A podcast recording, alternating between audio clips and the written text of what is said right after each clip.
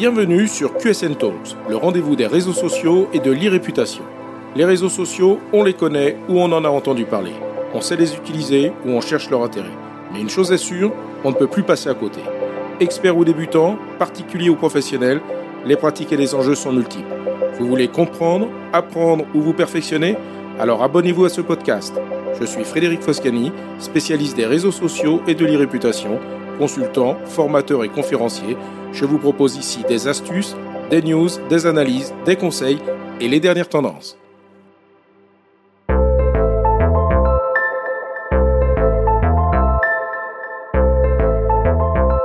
Bonjour. Aujourd'hui, je vous propose d'aborder le sujet de l'achat de followers sur les réseaux sociaux. Tout d'abord, un follower, c'est quoi? Le terme de follower, que l'on peut traduire par suiveur, désigne toute personne qui s'abonne à votre profil ou page sur un réseau social pour en suivre les contenus.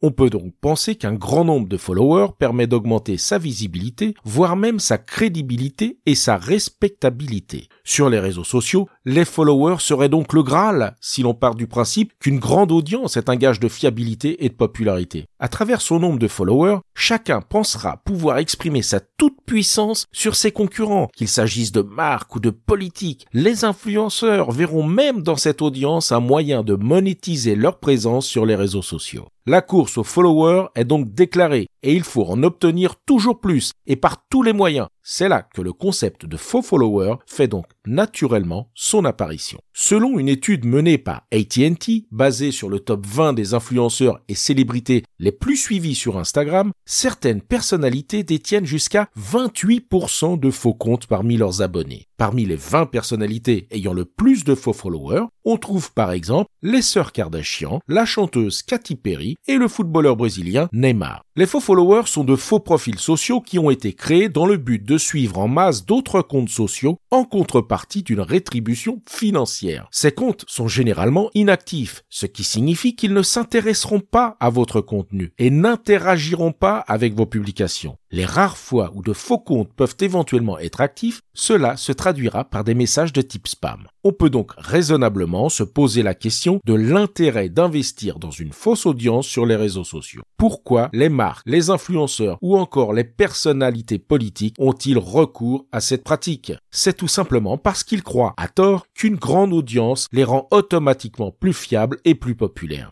Cette impression de notoriété bâtie sur de faux comptes comporte en revanche de nombreux risques. Tout d'abord, il faut savoir que les réseaux sociaux font de plus en plus la chasse aux faux profils. Selon Fast Company, Twitter supprimerait automatiquement 6 à 7 millions et demi de comptes par semaine. Les algorithmes des différents réseaux sociaux évoluent d'ailleurs dans leur propre intérêt en assainissant les comptes de leur plateforme. Que deviendrait leur revenu si les millions de comptes qu'ils proposent aux annonceurs de cibler pour leur publicité se révélaient finalement ne pas être de vrais comptes? Les faux followers sont donc de plus en plus rapidement détectés et supprimés, tandis que ceux qui en achètent sont pénalisés en termes de visibilité. D'autre part, l'évolution des algorithmes qui gèrent la visibilité des comptes et des publications doit de toute façon faire réfléchir aux conséquences de cette pratique. Tout d'abord, acheter des faux followers engendrera une diminution du taux d'engagement sur vos publications. Comme les faux followers sont inactifs la plupart du temps, ils n'interagiront pas avec votre contenu. Par conséquent, votre volume d'engagement va chuter et fausser vos résultats globaux. Ce qui, outre le fait de rendre difficile l'évaluation de l'efficacité de votre contenu, aura pour conséquence de vous pénaliser par l'algorithme qui prend en compte votre taux d'engagement pour augmenter votre visibilité. Ce même algorithme réduira d'ailleurs d'autant plus votre visibilité s'il identifie que vous avez recours à cette technique. À ce sujet, je ne peux que vous recommander d'écouter l'épisode 4 de ce podcast sur le shadow ban pour en savoir plus sur les raisons de diminution de la visibilité de vos publications par les algorithmes. Il faut aussi considérer le risque que fait peser la pratique d'achat de followers sur l'image de la marque, de l'entreprise ou de la personnalité. Selon l'étude AT&T que je mentionnais précédemment, 77% des personnes interrogées ont déclaré que leur opinion se dégraderait s'ils savaient que les influenceurs auxquels ils s'intéressent avaient payé pour avoir de faux abonnés. Et 75% ont déclaré qu'ils n'achèteraient plus les produits promus par ces célébrités s'ils savaient qu'ils payaient pour grossir leur nombre de followers avec de faux comptes. Imaginez donc que vous dépensiez du budget pour qu'un influenceur fasse la promotion de vos produits ou services et finalement découvrir qu'il recourt à l'achat de faux followers qui n'apporteront rien aux objectifs que vous pensiez pouvoir fonder dans ce partenariat.